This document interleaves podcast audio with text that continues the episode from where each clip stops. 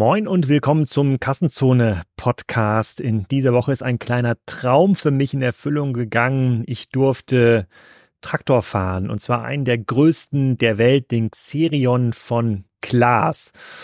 Den Deal habe ich gemacht letztes Jahr auf einer Veranstaltung von Hans-Peter Fricke, dem 100-jährigen Geburtstag seines Unternehmens. Da habe ich den Chef von Klaas getroffen, Jan-Hendrik Mohr, und habe gesagt, hey, ich würde euch gerne mal im Podcast interviewen. Und dann meinte er zu mir, ja, das können wir gerne machen. Musst du nach Hasewinkel kommen, dann kannst du auch mal den Xerion fahren. Das habe ich gemacht und den großen Mähdrescher oder ich glaube den mittelgroßen bin ich dann auch gefahren über so einen Hindernisparcours. Das ist ganz witzig. Ich äh, schicke ein paar der Aufnahmen in den Instagram-Kanal, ähm, also instagram.com slash superkraft, dann könnt ihr das mal anschauen, wie ich Traktor fahre. Der Xerion hat so ein Feature, mit dem kann man versetzt fahren, also so eine Art Hundegang ist das, da kann die Kabine drehen, da kann man rückwärts fahren, aber vorwärts dabei gucken dürfte jetzt den meisten Hörern total egal sein und fragen sich, was ist das denn für ein komisches Feature? Ist aber in der Landwirtschaft tatsächlich ein ganz begehrtes Feature. Und äh, wir reden natürlich nicht nur über die Landwirtschaft, sondern auch ein bisschen über die Makroökonomie. Was bedeuten eigentlich Bauernproteste? Steht der Landwirtschaft das gleiche bevor wie der Solarindustrie vor 20 Jahren? Verkaufen wir jetzt ähm, unsere wichtigen Assets, verlagern die ins Ausland und bekommen dann unsere Nahrungsmittel und Geräte irgendwann aus Brasilien und China zurückgeliefert und machen uns abhängig? Oder gibt es dann etwas klügere Strategien? Wie viele Traktoren kann man eigentlich verkaufen? Wie groß ist der Weltmarkt? Wie viele Felder werden noch manuell bearbeitet? Wie kann man diese Dinge online verkaufen? Welche Effekte gab es rund um Corona? Die Landwirtschafts ähm, Industrie hat ja ein sehr, sehr starke Jahre in den letzten zwei, drei Jahren. Aktuell sind die Preise wieder runtergekommen. Das seht ihr auch daran, dass die polnischen Bauern gegen ukrainische Getreideimporte äh, protestieren. Also ein sehr spannendes Thema, ein unfassbar cooles Unternehmen. Ich habe mich ähm, erst geirrt beim Umsatz. Ich habe im Podcast gesagt, vier Milliarden aber die machen sechs Milliarden. Die vier Milliarden habe ich einer einfachen Google-Suche entnommen. Zeigt auch, dass Google immer nicht richtig aktuell ist bei diesen Kurzinformationen. Also sehr erfolgreich, sehr innovativ, ganz spannende Produktion dort ähm, äh, vor Ort konnte ich mir auch anschauen. Und Highlight war natürlich Treckerfahren, wie das für jeden großen Jungen ein Highlight ist oder für die meisten zumindest und für Mädchen natürlich auch. So, jetzt aber rein in den Podcast. Genug äh, Fanboy-Krams und ähm, hört euch mal an, was Jan Hendrik von Klaas zu erzählen hat.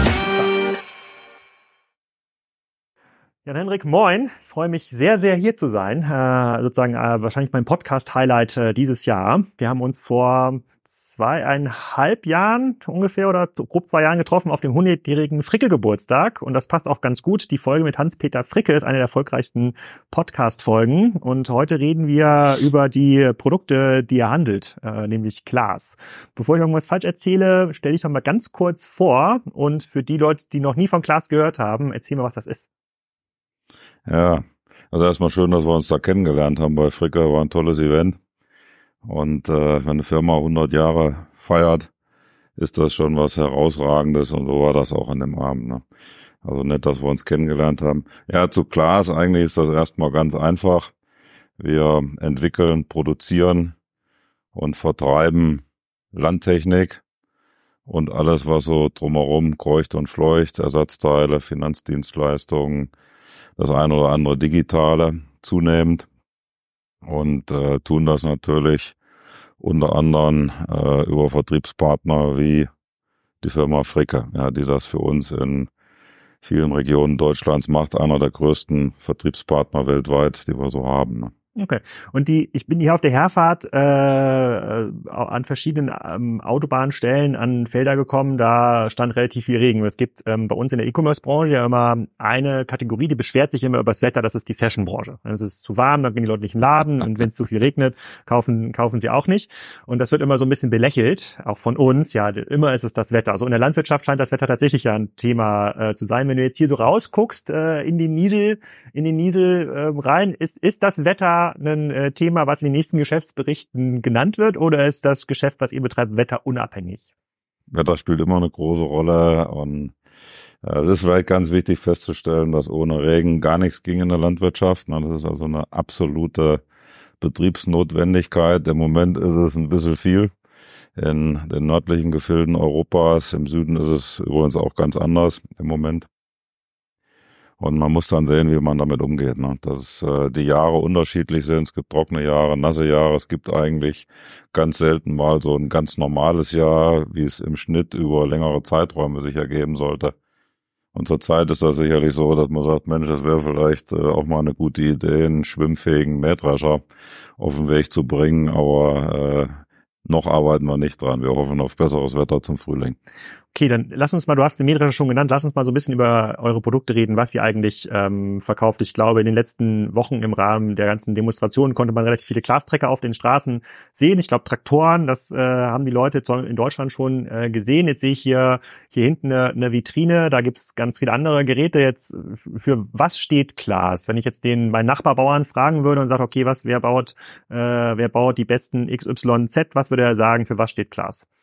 Für was steht klar? Ist ja gut, wenn man sagt, das Beste, dann ist das sicherlich zum einen der Aspekt Qualität, Zuverlässigkeit. Dann kommt Technologie, Leistungsfähigkeit äh, irgendwo mit dazu. Und sicherlich ein ganz wichtiger dritter Punkt ist, wenn man sagt, die Landwirtschaft ist per se eine Branche, die langfristig über Generationen denkt, Verlässlichkeit. Wir als Familienunternehmen sind ja schon seit äh, 110 Jahren, jetzt sind wir im 111. Jahr unserer Unternehmensgeschichte äh, mit dabei und dass man in Klaas sicherlich auch eine Marke hat und Produkte, die für Langfristigkeit stehen, Langlebigkeit und auch Verlässlichkeit. Welche Produkte sind das insbesondere? Welche Typen? Also äh, wenn, wenn, wenn jetzt quasi die meisten Hörer, die hier zuhören, sind ja, haben keine, keine Landwirtschaftshistorie. Ja. Also die kennen nur den, ja, ja. Äh, die kennen nur den Trecker. Da sehe ich aber Mähdrescher sehe ich da, da, da habe ich auch relativ viel jetzt auf der Herfahrt äh, ähm, gesehen. Ist das euer Kernprodukt? Wir haben uns über die 110 Jahre sicherlich enorm entwickelt und das Produktportfolio ergänzt und der Mähdrescher, das war so der Ausgangspunkt ähm, da ist Glas drauf gebaut, das ist der Kern des Unternehmens produktseitig. Aber genauso wie du sagst, das ist dann im Verlauf dieser 110 Jahre immer wieder was dazugekommen, selbstfahrende Feldhäcksler, Futtererntetechnik, äh, Traktoren insbesondere. Wir haben ja vor etwas mehr als 20 Jahren dann von Renault den Landtechnikteil übernommen und seitdem auch sehr massiv Traktoren im Portfolio, die wir auch weiterentwickelt haben. Also vorher gab es gar keine Glastraktoren, die gibt es erst seitdem ihr das übernommen genau. habt. Genau, vorher gab es einen Glastraktor, das war der Xerion, den gibt es etwas länger. Aber so ist die Unternehmensgeschichte über die Jahrzehnte natürlich gewachsen und es gibt heute sicherlich immer noch Produkte, die wir nicht im Portfolio haben, wo wir im Moment auch keine Planung haben, das aufzunehmen und da arbeiten wir halt, beziehungsweise auch der Handel in Partnerschaften mit Bodenbearbeitungsgeräteherstellern, Pflanzenschutz, äh, Maschinenherstellern etc. Ne? Und wenn, ihr, ihr gehört ja zu den äh, Top-Unternehmen im Bereich äh, im Bereich Landtechnik. Ähm, ein paar andere große Namen sind vielleicht bekannt. John Deere zum Beispiel dürfte den einen oder anderen Hörer noch äh, noch bekannt sein. Ich habe mir ein bisschen eure Zahlen angeschaut in den letzten Jahren. Ihr seid ja sehr, relativ stark gewachsen. Ähm, aber die Landwirtschaft in Summe, wenn man das mal so global anschaut, die ist ja nicht so stark gewachsen, wie ihr jetzt zum Beispiel in der Landwirtschaft ähm, gewachsen seid. Vielleicht können wir das einmal kurz betrennt betrachten. Können wir mal schauen, sozusagen, wie groß ist eigentlich dieser Markt der Landwirtschaft? Sind wir da jetzt in Europa schon ausgereizt? Also holen wir schon alles aus den Feldern ähm, raus? Äh, ich meine, ich entweder habe ich mit dir gesprochen oder mit jemand anders bei dem bei der Fricke Feier, der meinte, dass ein Großteil der Felder dieser Welt noch manuell bestellt werden. Das konnte ich mir gar nicht äh, äh vorstellen, aber es scheint wohl so, mhm. so zu sein. Also was, über was für Potenziale reden wir hier äh, eigentlich? Ja gut, der Landtechnikmarkt weltweit, äh, je nachdem, von wem man eine Zahl bekommt, aber der liegt so bei einem Wert von 120 Milliarden äh, Euro, können auch 130 sein, können auch 110 sein, hängt auch ein bisschen von der Konjunktur ab. Also recht groß. In diesem Markt gibt's ganz große Spieler. Du hast ein paar Namen genannt. Es gibt auch sehr, sehr kleine Landtechnikunternehmen, manchmal einfach nur Schmiedebetriebe. Es kommt dann drauf an, wo man sich weltweit äh, bewegt. Und wir sind in dem Zusammenhang eher bei den Großen angesiedelt. Sicherlich mit einem Abstand zu den ganz Großen, aber wir sind Nummer fünf weltweit. Wir sind äh, unter diesen fünf das einzige wirkliche hundertprozentige Familienunternehmen, sind in Europa zu Hause, spielen da also voll mit, sehen die Perspektive äh, ganz klar auch da drin für Klaas, ne, dass wir das Portfolio erweitern. Traktor hat man eben gerade drüber gesprochen. als Betätigungsfeld, dann in diesen Feldern Marktanteile äh, steigern, insbesondere beim Traktor ist für uns viel Potenzial gegeben. Und äh, als weitere Dimension wachstumsseitig für Klase sicherlich Internationalisierung. Ein ganz wichtiger Punkt. In Nordamerika zum Beispiel sind wir über die letzten fünf Jahre sehr, sehr deutlich gewachsen, haben uns da mehr als verdoppelt. Und das sind so die Faktoren, an denen wir tagtäglich arbeiten. Wichtig ist, dass das alles direkt basiert natürlich auf einer Landwirtschaft, die sich entwickelt. Ich würde jetzt nicht mehr sagen, dass die Landwirtschaft äh, weitgehend weltweit noch äh, manuell betrieben wird. Das ist, glaube ich, nicht mehr so. Die Maschinen haben sich sehr, sehr stark durchgesetzt.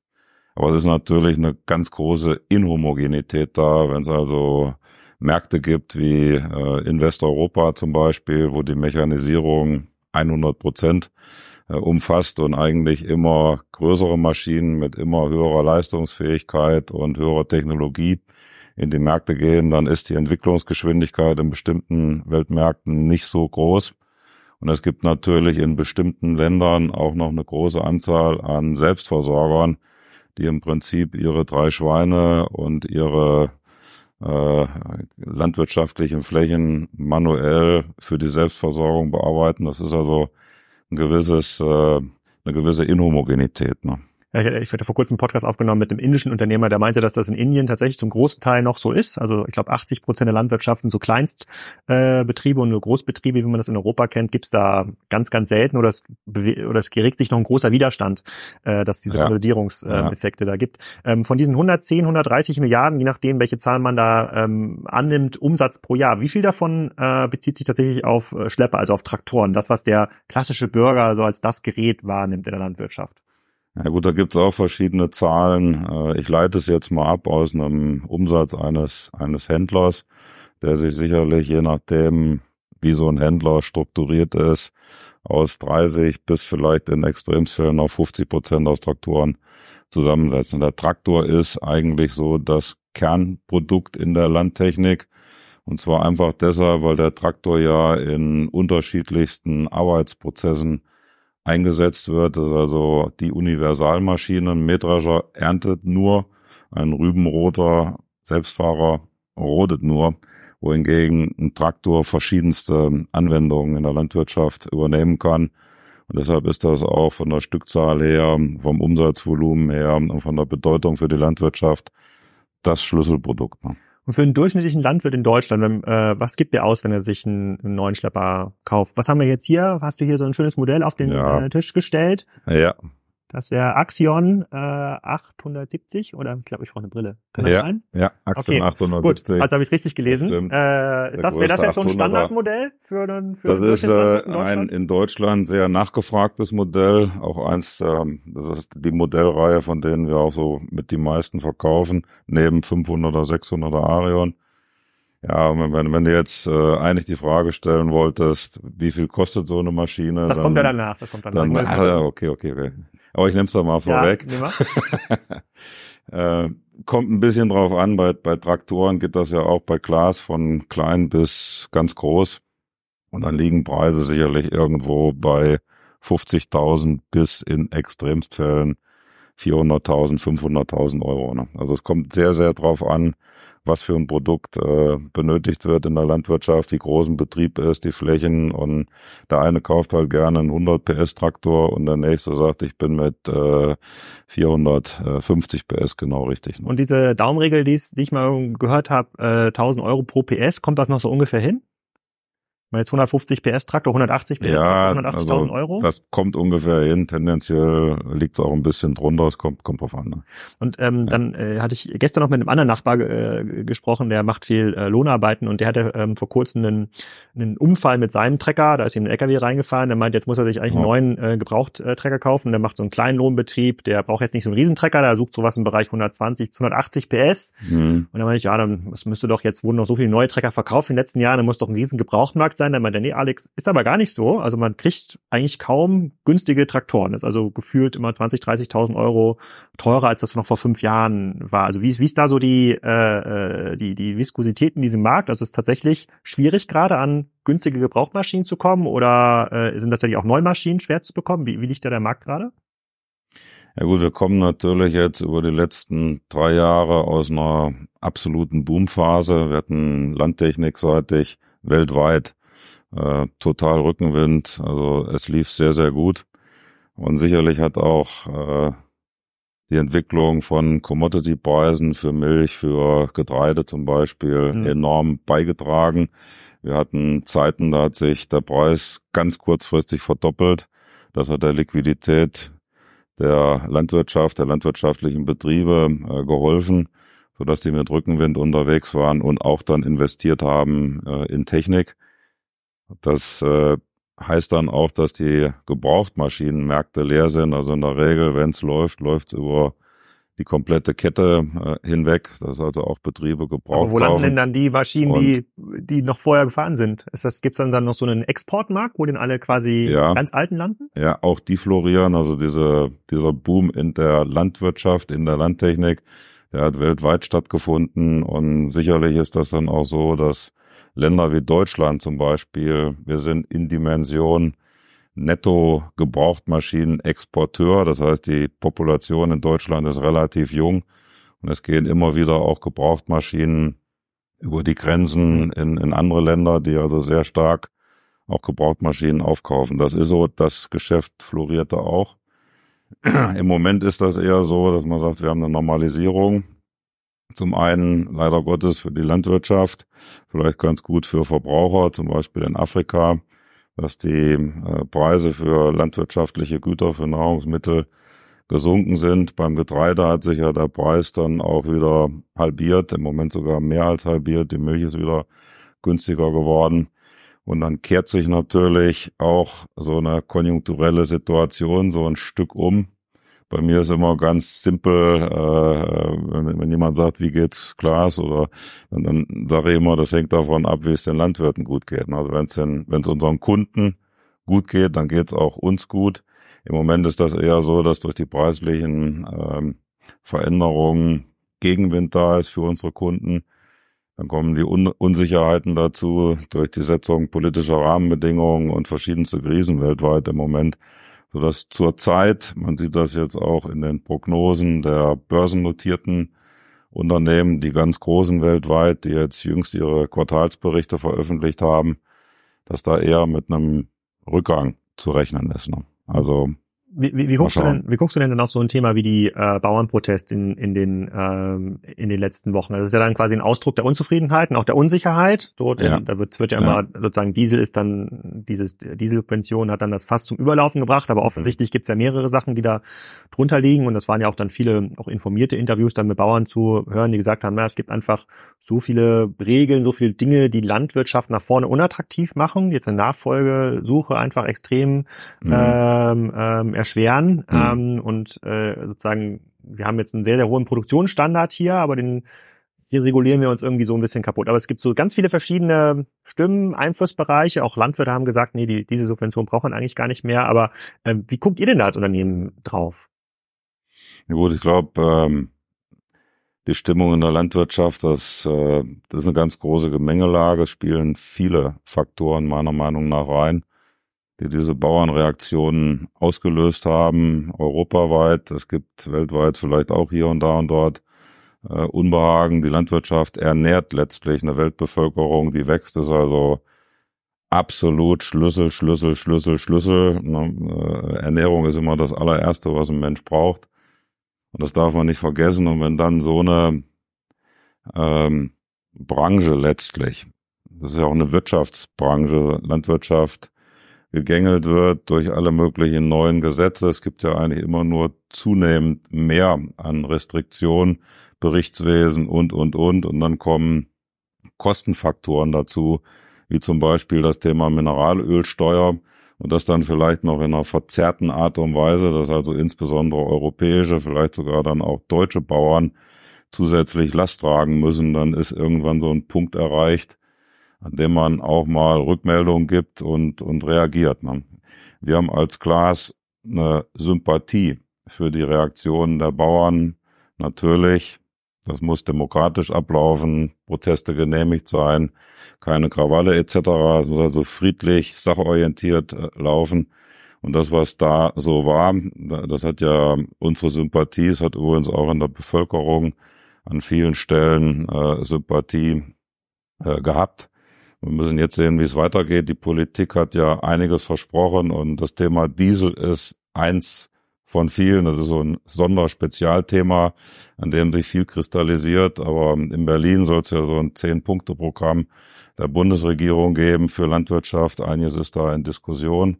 Ah, das gibt's in, Brüssel, in Brüssel gibt's äh, von Ursula von der Leyen letztes Jahr schon mal im Spätsommer, Frühherbst angekündigt, auch so eine Thematik rund um Strategie für Landwirtschaft. Das ist jetzt seit Ende Januar nochmal etwas intensiver geworden. Und ich denke mal, was die Landwirte richtigerweise erwarten, äh, was ich persönlich auch als Bürger und Steuerzahler erwarten würde und als jemand, der gerne isst, ja, Frühstück, Mittagessen, Abendbrot, dass man sagt, okay, da kommt von der Politik tatsächlich jetzt äh, mal ein bisschen mehr als verbale Resonanz, sondern auch praktisch das ein oder andere an Erleichterung für die Landwirte.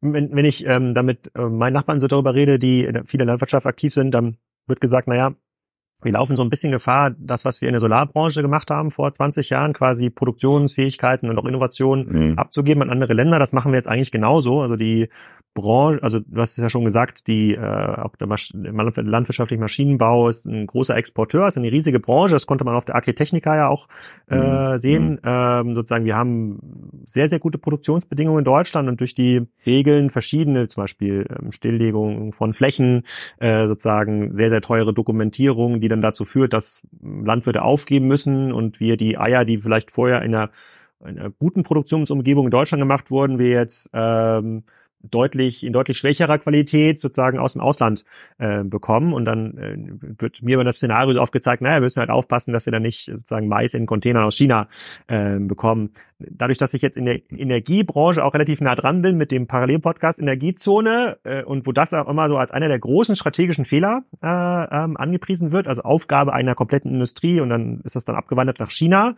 Das ist sicherlich bei Nahrungsmitteln noch ein bisschen was anderes habe ich schon eine gewisse Sympathie für diese, äh, für diese, für diese Parallelen. Ist, ist es wirklich so? Also es ist jetzt in, keine Ahnung, in, in Polen, in, in Bulgarien so viel einfacher, so viel billiger, so wenig, so, wen, so, so viel weniger geregelt, äh, ähm, als das jetzt in Deutschland der Fall wäre? Gut, das, äh, dein, dein, dein letzter Punkt. Es gibt sicherlich über Europa hinweg Inhomogenitäten, das ist ganz klar. Es gibt Länder, die stark vorne weggehen äh, oder wenn aus Brüssel eine Regel kommt, die die dann noch verstärkt interpretieren, also in lokale Gesetzgebung dann äh, nochmal umsetzen. Aber ansonsten ist die EU, glaube ich, schon einigermaßen äh, homogen. Grundsätzlich mal zum Thema Ernährung. Es ist ja so ein Ziel eigentlich auch von der Politik, Landwirtschaftspolitik, dass sich Länder zu 100 Prozent selbst ernähren können. So, wenn man dann mal so auf Deutschland schaut, dann ist das sicherlich nicht so, dass wir das schaffen werden bei Kaffee, Bananen oder Tee. Das wird eine Illusion sein. Aber wir können vielleicht dann andere Dinge so gut, dass wir sogar mehr als 100 Prozent Eigenbedarf decken können. Ne? Und dann kann sich gegebenenfalls Import mit Export netten. Und ich glaube, dass das wichtig ist, dass wir in Deutschland nicht zu einem Nettoimporteur werden von Lebensmitteln, sondern wir leben ja in einer Gunstregion in Deutschland, auch klimatisch. Und wir haben durchaus viele Möglichkeiten, höchst produktiv und effizient zu produzieren. Ich glaube, wir haben da, dafür weltweit auch eine Verantwortung. Wenn also zum Beispiel in Mecklenburg-Vorpommern entlang der Ostseeküste, genauso wie in Dänemark, Südschweden oder in Ostengland höchste Erträge pro Hektar möglich sind, dann ist das ein Beitrag, den man leisten kann, diese Flächen auch entsprechend zu nutzen. Und dann kann eine äh, deutsche Landwirtschaft sicherlich beitragen, dass Deutschland 100 Prozent Selbstversorger bleibt. Dieses Netting bleibt da. Aber das heißt natürlich, wenn wir Bananen, Kaffee und Tee importieren, dass wir zum Beispiel Raps und Weizen exportieren, und das können wir nur dann, wenn wir höchst produktiv große Mengen herstellen, so wie, wie es halt in dieser Gunstregion, zum Beispiel rund um die Ostsee, möglich ist. Und heute sind wir Nettoexporteur von Lebensmitteln? Ich glaube, heute ist da so circa äh, äh Selbstversorgung mit einer leichten Tendenz, dass wir die 100 Prozent nicht mehr können. Und es ist schon ein Stück weit zu hinterfragen, ob mit Bio alleine so ein 100% Niveau erhalten bleibt. Es ist meiner Meinung nach immer leicht gesagt, zu fordern oder zu behaupten, dass man trotzdem produktiv sein kann, auch wenn man auf das ein oder andere an Hilfsmittel verzichtet, Genetik, Dünger, Pflanzenschutz etc. Ähm, das sind alles Dinge, die geholfen haben, die letzten Jahrzehnte die landwirtschaftliche Produktion deutlich zu steigern. War ein Riesenerfolgsrezept. Und äh, wenn man das nicht mehr so haben möchte, sondern anders, ist eine Frage, inwieweit diese Selbstversorgung gewährleistet ist. Und wenn wir zu einem Nettoimporteur werden, dann muss das ja aus anderen Weltregionen kommen, zum Beispiel Brasilien. Ja. ja. Wer möchte das? Ne? Das sind wirklich Punkte, wo man verschärft drüber nachdenken muss. Und, und äh, jetzt mal nur, nur zur vereinfachten Rechnung, so eine, wenn ich jetzt quasi einen Hektar Bio-Weizen habe als Fläche versus quasi konventionell, wie groß ist da der Ertragsunterschied? Das kann also durchaus bei einer Halbierung liegen. Hm, okay. Und äh, kommt ein bisschen drauf an, wie man das macht im Bio-Bereich. Aber äh, und es kommt darauf an, in welcher Region das letztlich stattfindet.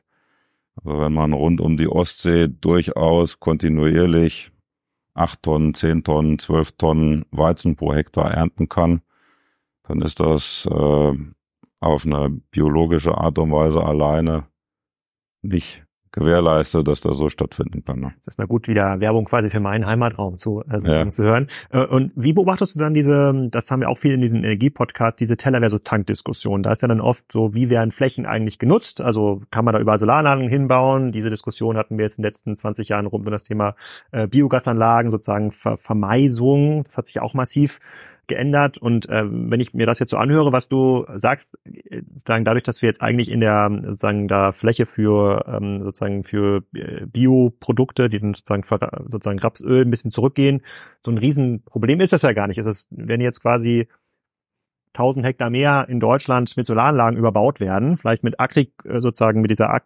Agrivoltaik, wer ist das nochmal? Also, mhm. dass darunter noch Schafe laufen können zum Beispiel. Mhm. Ähm, so ein Riesenproblem haben wir da eigentlich gar nicht bisher, oder? Ja, also grundsätzlich die Debatte äh, Tank oder Teller. Meiner Meinung nach gibt es ja erstmal die Präferenz für einen Teller. Das ist völlig klar. Wir haben eben über Ernährung der Weltbevölkerung, die wächst, gesprochen. Das ist die absolut primäre Aufgabe. Aber wenn darüber hinaus möglich ist, zum Beispiel Energie zu erzeugen, aber nicht nur das, sondern auch Rohstoffe für industrielle Verwendung, und das dann CO2 neutral, kreislaufwirtschaftsorientiert, dann würde ich sagen, ist das eine großartige Chance für die Landwirtschaft, etwas mehr zu tun als Ernährung. Geht natürlich nur dann, wenn auch die Menge, die produziert wird, da ist. Ne? Also ich mhm. kann ja nur dann über Teller hinaus denken, wenn ich die Menge habe, äh, meist zum Beispiel in Biogas umzusetzen oder irgendwelche Faserstoffe für die Automobilindustrie nutzbar zu machen als Rohstoff. Ne? Von daher ist es auch wichtig, dass man sagt, wie macht eine Landwirtschaft das eigentlich, diese Menge zu erzeugen? Und es gab vor fünf Jahren, zehn Jahren in Berlin während der Grünen Woche immer mal wieder auch Diskussionen, wie macht man das eigentlich, dass eine landwirtschaftliche Produktion bis 2050 sich verdoppelt. Mhm. Und das war diese das Thematik. Das, das ist eine Notwendigkeit, wenn man sagt, man möchte die Weltbevölkerung ernähren und gleichzeitig in Sachen Tank- und Rohstofflieferant landwirtschaftliche Produktion nutzen. Weil landwirtschaftliche Produktion ja grundsätzlich eine Kreislaufwirtschaft ist, CO2-neutral, alles was verbraucht wird, wächst wieder nach und, und, und äh, und von daher ist das eigentlich ein idealer Punkt, CO2-Wirtschaft weltweit zu verbessern. Also das ist ein globales Ziel, die Land, den Landwirtschaftsausputt. Äh, das wäre dann ein globales Ziel, das okay. kann man definitiv allein in Deutschland okay. Äh, nicht leisten. Äh, dafür ist der Anteil der deutschen Produktion ja. weltweit einfach zu gering. Müssen wir alles mit Gewächshäusern ähm, ähm, überziehen. Aber bleiben wir mal ganz kurz, bevor wir nochmal zu euren Produkten kommen, äh, die wollen wir nicht vergessen, ähm, ganz kurz bei der globalen Perspektive sozusagen, was das Klima angeht. Ich hatte gestern ein Bild gesehen, sozusagen dieses Jahr Marokko, äh, letztes Jahr Marokko oder generell sehen wir jetzt ja eine stärkere sozusagen Verwüstung auch ähm, vieler äh, sozusagen vieler Weltregionen. Ich glaube, Spanien hat jetzt ja schon Wasserproblem in, in, in, in Südspanien Merkt ihr das irgendwie in der Branche, dass sich das auch ein bisschen verlagert oder dass man sagt, okay, wir müssen eigentlich noch mehr in diesen Gunstzonen produzieren, weil hier haben wir offensichtlich genug Wasser, muss man vielleicht anders speichern, damit wir auch im Sommer äh, sozusagen damit Felder, äh, Felder ähm, äh, bewässern können. Aber ist das mhm. so ein Thema, wo du jetzt auf die globalen Klimawandelstabellen schaust und schaust, okay, wo kann vielleicht noch produziert werden, wo nicht, was euch irgendwie beschäftigt oder mit dem ihr euch beschäftigen müsst? Also ich glaube, man, man, man äh, kann das nicht kurzfristig betrachten in Deutschland im Moment. Wir hatten das Wetter abgehoben, zurzeit zu viel Wasser. In den letzten Jahren hatten wir auch öfters mal zu wenig mhm. Wasser. Davor gab es auch schon mal wieder zu viel Wasser. Ja, das sind Schwankungen. Also diese Klimathemen, die wirken eher langfristig. Und da gibt's natürlich Veränderungen. Und es gibt im Übrigen dann nicht nur Regionen, die vielleicht verlieren, dadurch, dass zu wenig Wasser da ist, sondern sehr langfristig kann es auch Regionen geben, die gewinnen.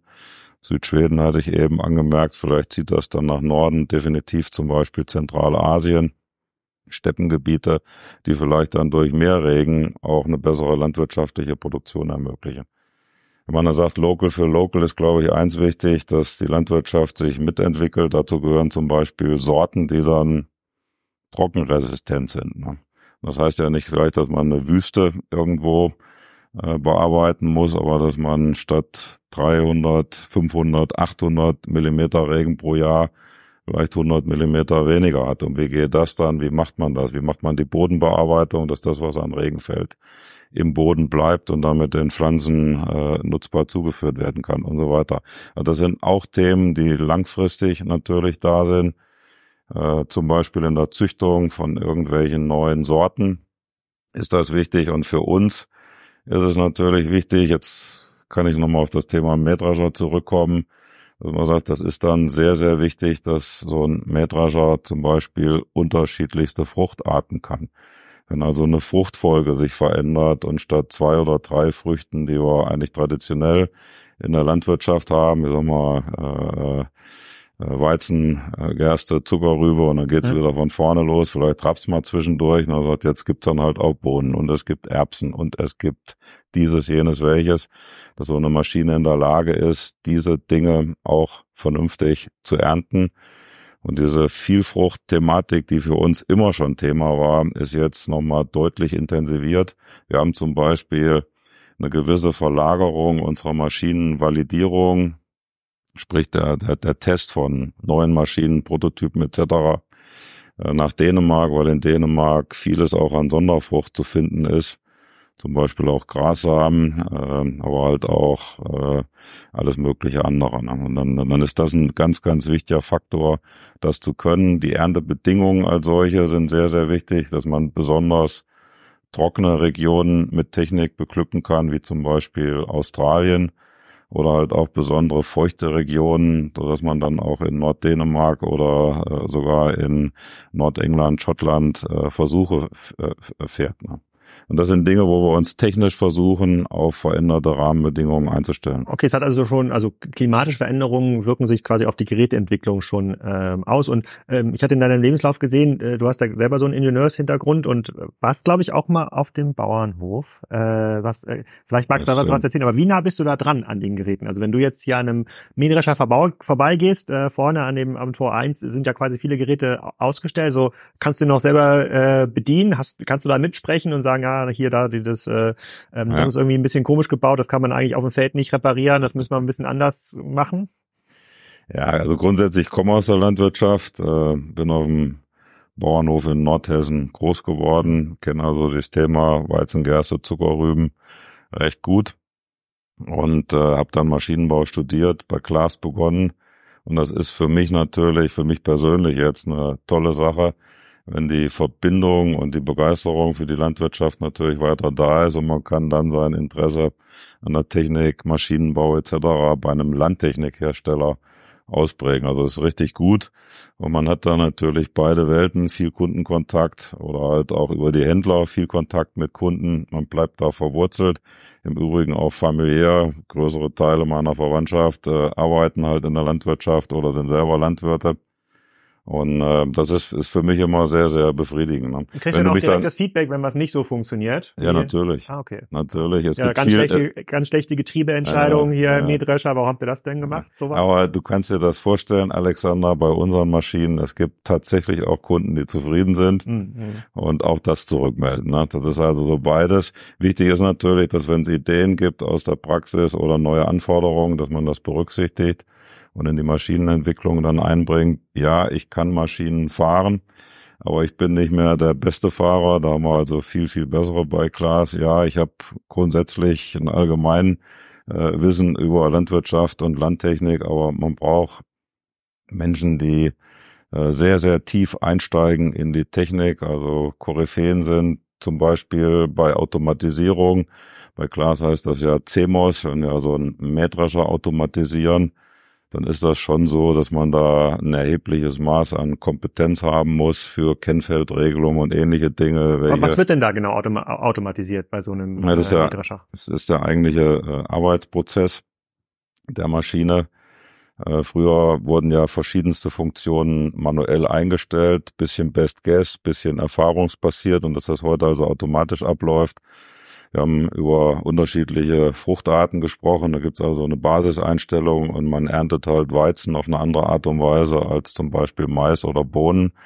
Das ist schon mal wichtig. Und dann sind die Erntebedingungen äh, natürlich anders, feucht, trocken oder sortenabhängig oder was auch immer. Und dann ist wichtig, dass äh, über das, was ein Mensch an Kompetenz mitbringt, wenn er so eine Maschine fährt, ein Grundverständnis, dass eine Maschine sich vielleicht selbst auch nochmal weiter optimiert.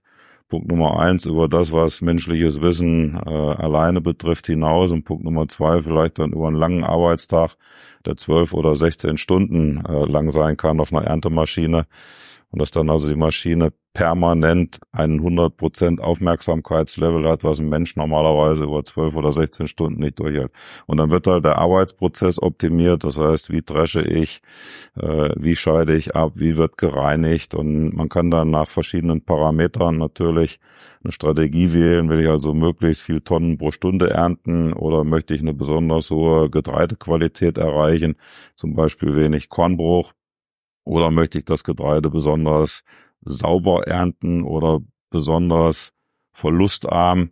Also je nachdem, welcher Parameter da nochmal wichtig ist, das kann ich der Maschine vorgeben, arbeitet die dann zu größeren Teilen mittlerweile selbstständig äh, in Sachen Einstellungen. Ne? Und wie smart ist das dann, also äh, vernetzt? Also kann weiß die Maschine schon, okay, auf dem Feld war ich hier im letzten Jahr und diese Einstellung hat besonders gut äh, funktioniert bei den gegebenen äh, KPIs oder mhm. lernt die vielleicht auch schon von anderen Maschinen, die auf ähnlichen Feldern unterwegs mhm. waren. Jetzt hat es irgendwie jetzt äh, geregnet, der Boden ist feucht, merken irgendwie die Sensoren, dann muss das Mähwerk vielleicht ein bisschen höher eingestellt werden und die Drehzahl äh, sozusagen nicht dann hinten rauspustet, äh, ein bisschen, bisschen niedriger. Ist es das schon irgendwie der Vernetzungsgrad oder ist das dann selbstlernend auf der Maschine äh, findet das dann statt? Also der Kernpunkt ist Selbstlernen auf der Maschine im Moment und ähm, das ist eigentlich der, der wichtige Aspekt.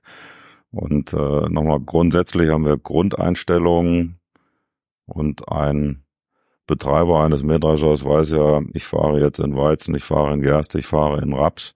Und dann ist es heute so, dass zu einem größeren Teil die Maschine selbst lernt, was optimal ist. Die probiert also letztlich aus, fahre ich ein bisschen schneller, mache ich die Siebe etwas stärker auf oder schließe ich die Siebe, äh, adjustiere ich Drehzahlen in Richtung schnell oder langsam. Aber der Fahrer muss und noch setzt, lenken. Und setzt sich dabei bestimmte Punkte und äh, lernt auch, welche Aggregatzustände zu einem besseren Arbeitsergebnis führen. Das geht relativ schnell. Also nach zwei, drei, vierhundert Metern, zum Beispiel Erntestrecke, hat so eine Maschine sich erstmalig schon richtig ordentlich optimiert und die lernt natürlich weiter. Dann ist es richtig, dass ich natürlich solche Maschineneinstellungen, Punkt Nummer eins, auch speichern kann. Hm. Wenn ich also irgendwas Neues, noch Besseres äh, äh, gefunden habe, ist das äh, ein wichtiger Punkt. Und klar, man kann dann, wenn zum Beispiel ähm, mehr Maschinen auf einen Acker eingesetzt werden, Maschinendaten von einer Maschine zur nächsten übertragen. Dass man also sagt, die Maschine, die Best Practice mäßig unterwegs ist, die äh, überträgt dann halt auch Zahlen, Daten, ah. Fakten auf, auf andere. Ne? Das ist sicherlich ein Feld, das zunehmend äh, oder bei dem Potenzial noch genutzt werden kann und dass das zunehmend Maschine zu Maschine Kommunikation, Datenverarbeitung zu Hause beim Landwirt dann geht es in Richtung Agrarmanagement. Ne? Ah, spannend. Und dann ähm, ne, gehen wir, richten wir uns mal an die größte Maschine, oder sagen wir mal, die Maschine mit der größten Aufmerksamkeit während der Agritechnica. Ja, sozusagen, ihr habt ja diesen äh, Xerion-Traktor äh, oder ich weiß gar nicht, ob man das Traktor noch äh, nennen kann. Da herzlichen Glückwunsch zum äh, ja. Traktor des Jahres. Äh, Dankeschön, äh, Dankeschön. Habt ihr da, äh, den, den habt ihr da gewonnen und es, das war, ihr habt ja die Halle direkt nach dem Eingangsbereich äh, gehabt, dann kommt man so rein und dann stehen da, standen ein oder zwei, ich bin mir nicht ganz sicher. Auf jeden Fall einer, einer auf Raupen äh, stand da. Und habe ich so gesagt, so mhm. krass, wie groß diese Maschinen schon, ähm, schon geworden ist. Das ist ja euer Traktoren-Signature-Produkt, sozusagen der, Traum, der Traum vieler Landwirte. Die meisten haben einfach nicht keine Betriebe, die groß genug sind, ja, um das ja. sinnvoll einzusetzen. So, ähm, äh, aber es hat, ich hatte quasi auch in verschiedenen Messegesprächen, haben da gab es viel Bewunderung auch für das äh, ähm, ähm, Produkt. Ich bin der Meinung, dass du auch äh, im, am Anfang deiner Karriere auch quasi an den ersten Xerions auch mitgeschraubt hast, wenn ich es richtig noch in Erinnerung habe. Aber ähm, sozusagen ohne jetzt zu viel auf diesen einzelnen Traktor einzugehen, so ist das noch ist das noch ein Gerät, was in, typischerweise irgendwo in Deutschland eingesetzt wird, oder ist das etwas, was auf ganz großen Schlägen eher in den USA fährt? Also wie, wie muss man es, weil diese mhm. Traktoren, mhm. hier, wenn ich den auf der Straße sehe, der sieht ja schon riesig aus. Aber wenn daneben jetzt so ein Xerion steht, sieht der ja klein äh, aus. Mhm. Wo, wo geht mhm. da die Reise hin? Mhm. Also erstmal freut mich das, mit welcher Begeisterung du über den Xerion sprichst. Und da muss ich da auch gar nichts mehr dazu fügen. Ja, der heißt auch nach wie vor Xerion. Wenn man einen Alternativbegriff suchen würde, würde man vielleicht zu Wunderwerk der Technik kommen oder irgend sowas. Ne? Ich bin natürlich selbst auch begeistert, was den Xerion betrifft, richtig, weil ich bei Klaas äh, vor 40 Jahren meinen Berufseinstieg so ein bisschen über die Vorentwicklung im Xerion-Bereich gefunden habe. Äh, davor, mhm. ich sagte vorhin, auf einem landwirtschaftlichen Betrieb in Hessen groß geworden. Wir haben in den 70er und 80er Jahren dann sehr stark äh, MB-Trucks im Einsatz gehabt. Auch Traktoren mit Mittelkabine, vier gleichen, gleich großen Rädern, das hat sich Motor nicht, etwas über der Vorderachse. Ja. Äh, hat sich da nicht durchgesetzt, hat sich aber bei Großtraktoren durchgesetzt und es ist durchaus so, du sagst ja, das ist so das Größte von Glas, das ist so das Größte äh, was es an Traktoren grundsätzlich auch von anderen Herstellern weltweit gibt. Und diese ganz großen Traktoren haben nicht nur traditionell, sondern auch heute noch vier gleich große Räder, Mittelkabine und der Motor sitzt etwas in Richtung Vorderachse, teilweise über der Vorderachse. Also das Grundprinzip, das habe ich tief inhaliert. Wie gesagt, das in meinen Jugendtagen. Von daher ist das äh, äh, eine, eine ganz tolle Sache. Ne? Richtig ist, das ist das größte Segment und wir haben natürlich auch kleinere Traktoren und es ist immer Entscheidung des Kunden, ob er eher einen 80 oder 100 PS Traktor äh, berücksichtigt für seine Arbeit auf dem Feld oder halt äh, ein 653 PS Xerion Bolide. Und dann ist es auch richtig, dass so eine große Maschine natürlich in bestimmten Anwendungen läuft, in der Regel auf sehr großen landwirtschaftlichen Betrieben, im Wesentlichen im Feld keine Transporte, sondern eher Bodenbearbeitung, Drillen etc. Und dann ergeben sich die Märkte natürlich hier in Europa, in Mecklenburg-Vorpommern zum Beispiel oder in Thüringen, Sachsen-Anhalt und so weiter.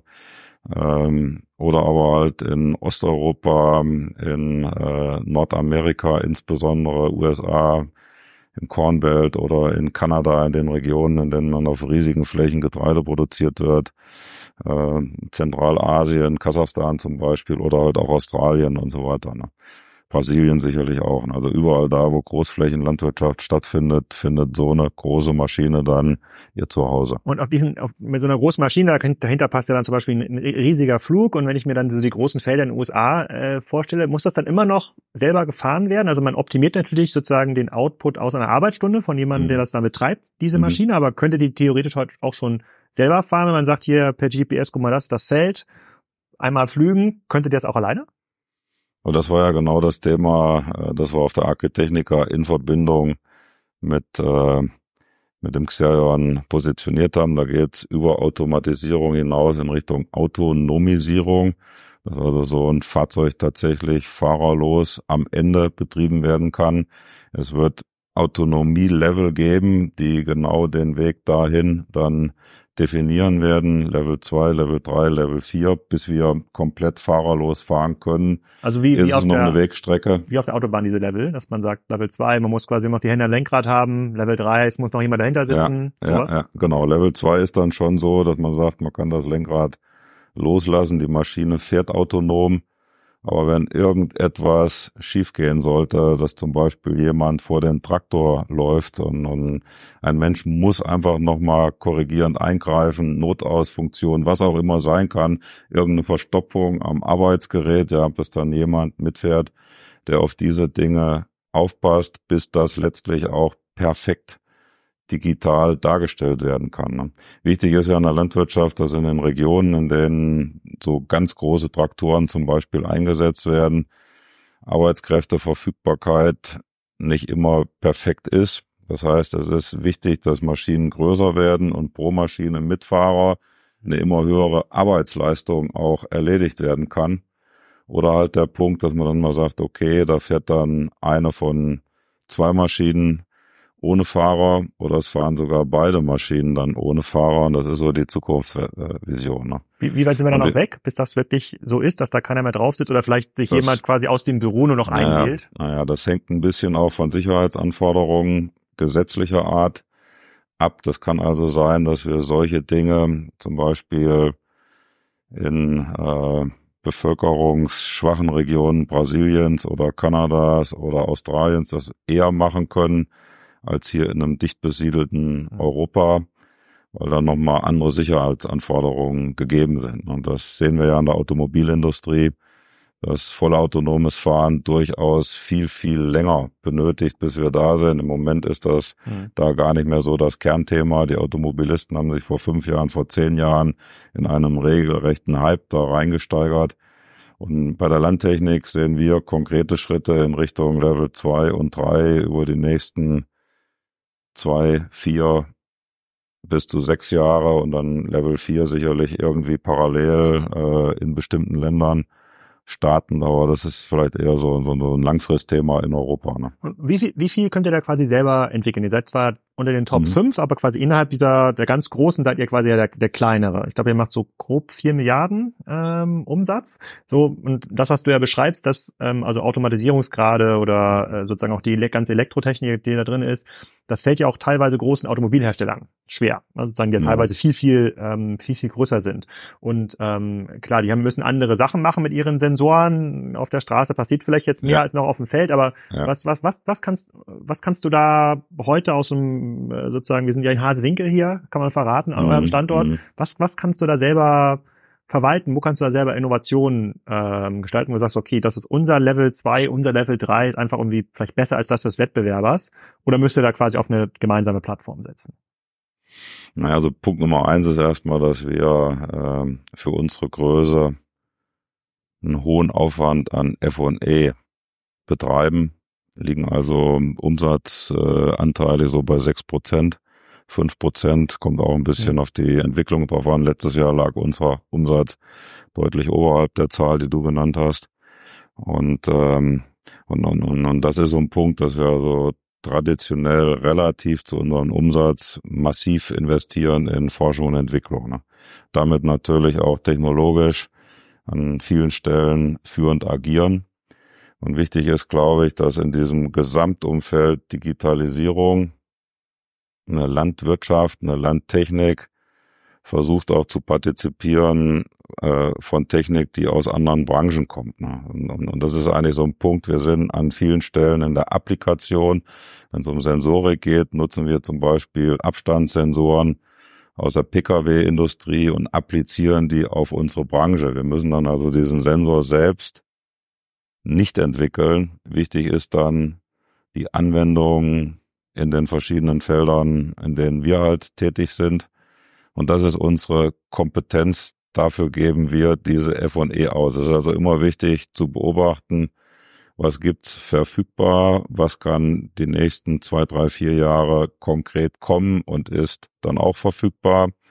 Und dann natürlich die Idee zu entwickeln, wie appliziert man das möglichst schnell auf die Maschinen und ähm, beantwortet damit Fragestellungen, die es in der Landwirtschaft halt rund um die Welt gibt. Und da haben wir ein großes Netzwerk mit äh, vielen Firmen, übrigens auch mit Forschungsinstituten etc.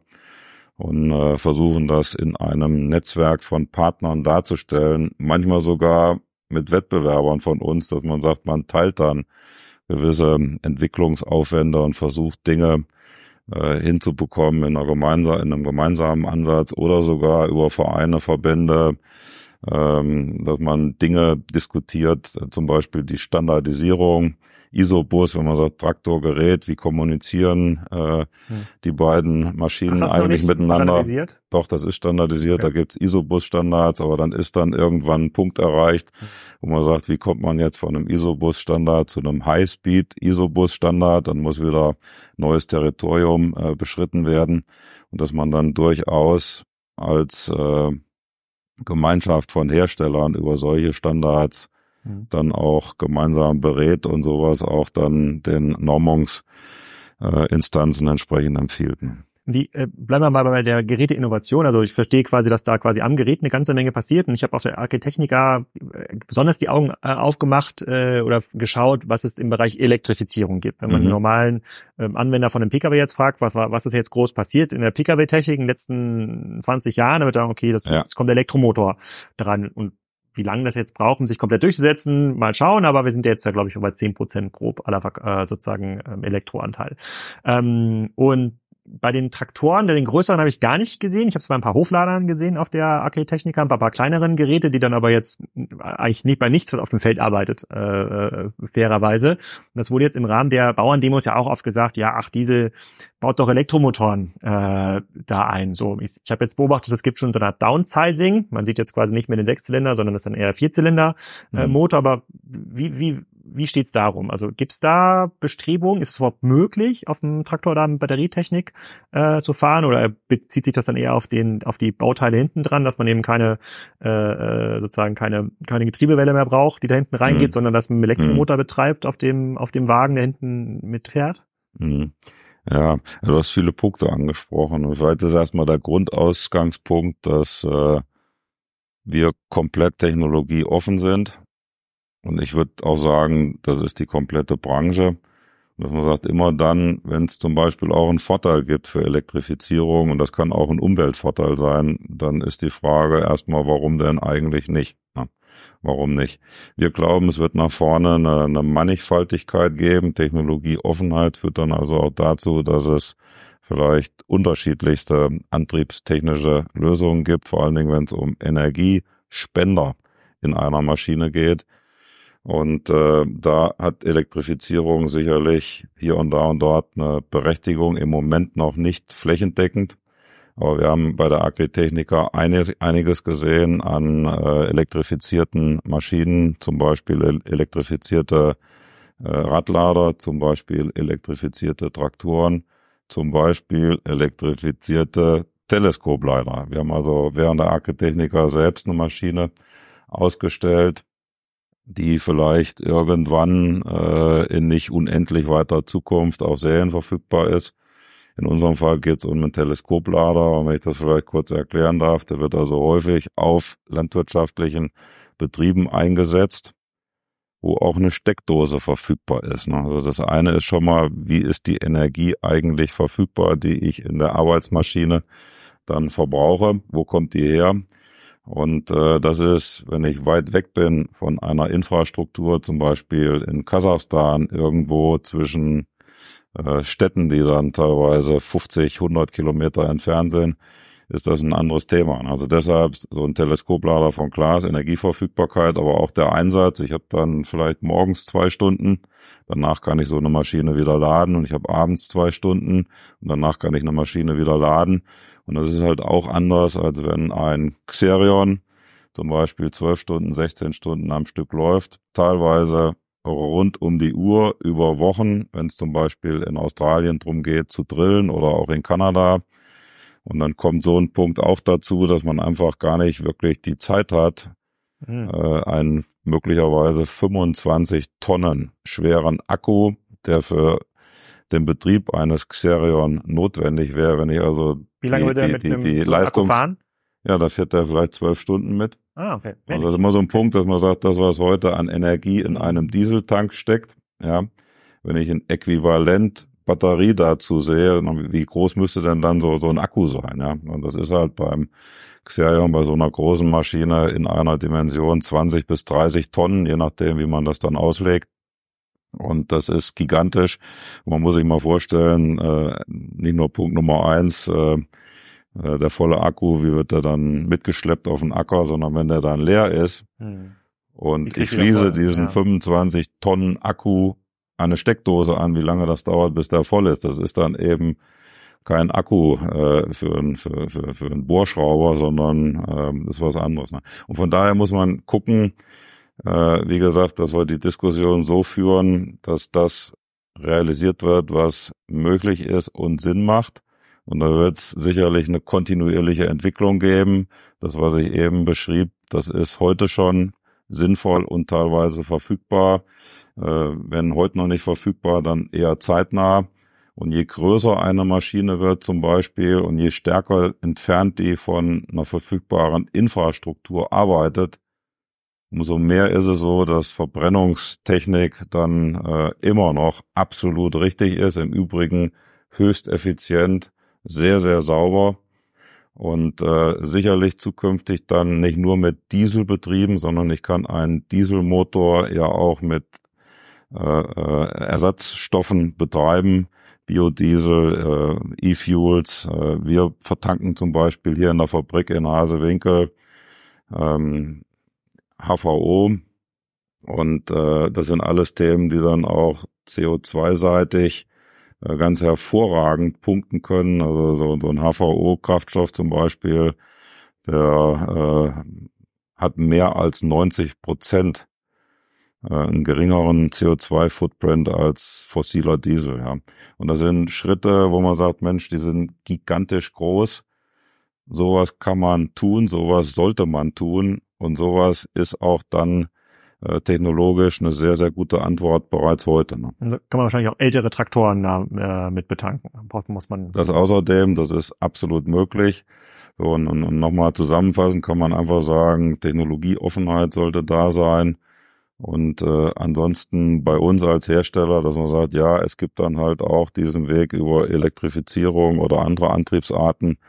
Und, und dem stellen wir uns, ganz klar. Und ähm, wie war das Interesse auf der Agritechnica für, äh, für den äh, Teleskopblauer elektrisch? Also sagen groß. die Kunden auch, wir wollen, wir wollen das auch haben? Ja, groß. Wir hatten ja speziell äh, bei Klaas jetzt so eine kleine Ecke bei uns auf dem Stand reserviert für Zukunftsfragen. Das ging auch in Designrichtung oder wie sieht eine Kabine der Zukunft aus? Wie sehen Antriebe ja, jetzt war, der Zukunft so aus? Elektrisch? Ja. Äh, wie sieht Digitalisierung aus? Thema Wildrettung zum Beispiel. Wir hatten auch einen Roboter dort stehen. Äh, wir sind ja in einer Zusammenarbeit auch Teilhaber von Exceed. Das waren also viele, viele Zukunftsthemen und die Resonanz war wirklich sehr, sehr gut. Ne? Mhm. Und bleiben wir mal ganz kurz bei der Digitalisierung. Was ich in der Landwirtschaftsdiskussion immer mit beobachte, ist, dass ähm, sozusagen der, der, das Management eines Betriebes auch zunehmend digitalisiert werden soll. Ihr mhm. habt ja da auch eine Lösung, FarmNet heißt das, äh, ähm, glaube ich. Ähm, und wenn ich mir als aber, ich habe das bei meinem Schwiegervater, der war Tierarzt, ähm, auch bei ein paar Bauern miterlebt, wenn ich mir so überlege, sozusagen, was ist so deren tägliches Doing, womit müssen sie sich beschäftigen, habe ich mir gedacht, ob die jetzt abends da noch an ihrem Rechner sitzen und da Landwirtschaftszahlen äh, äh, Zahlen eintragen, irgendwie Ertragsdaten sozusagen aus der Weizenernte ähm, oder vielleicht noch den aktuellen Wetterdaten irgendwie ähm, aggregieren. Das war für mich, hat sich für mich relativ weit weg ähm, angefühlt. Ihr macht das ja schon ein mhm. paar Jahre, glaube ich, mit so einer mhm. Oberfläche. Macht mhm. quasi für einen Theoretiker wie mich total Sinn, dass man irgendwie so eine Farm so steuert. Magst du mal so ein bisschen teilen, was da jetzt eure Erfahrung ist und was auch die, die praktische, die praktische Resonanz ähm, aus so einer Anwendung ist? Ja. Ja gut, wir haben ja vor, ich glaube, ungefähr 25 Jahren Softwarehaus äh, akquiriert und haben das dann über verschiedene mhm. Stufen weiterentwickelt, Agrocom, Agrosystems. Ähm, heute sind wir mit so einem Schritt unterwegs, 365 FarmNet, ja zusätzlich jetzt dann und auch zunehmend intensiv in, in Richtung Class Digital Ecosystem nennen wir das dann. Digital Connect, äh, wo also Landwirte eine gute Möglichkeit haben, vor allen Dingen primär die Maschine zu managen. Und das geht dann über den kompletten Prozess hinweg. Man sagt, wo hat eigentlich ein Kunde mit einem Hersteller Touchpoints? Und dann ist das bei der Geschäftsanbahnung und äh, welche Maschine ist eigentlich die richtige Bestellung, Auslieferung, äh, mögliche Garantieabwicklung äh, und so weiter, äh, Finanzierung etc., aber dann halt auch Ersatzteile, Wartung äh, bis hin zu einem Gebrauchtmaschinenverkauf wieder. Ne?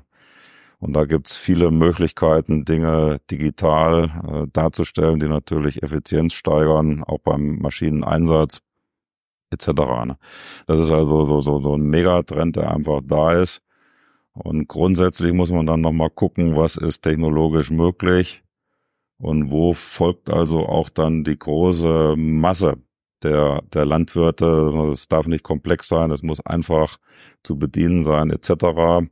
Für uns ist dann vielleicht nochmal ein Punkt wichtig, ungünstig für die Landwirte, wichtig für uns, dass für solche Leistungen, für solche Dienstleistungen auch ein bisschen was bezahlt wird.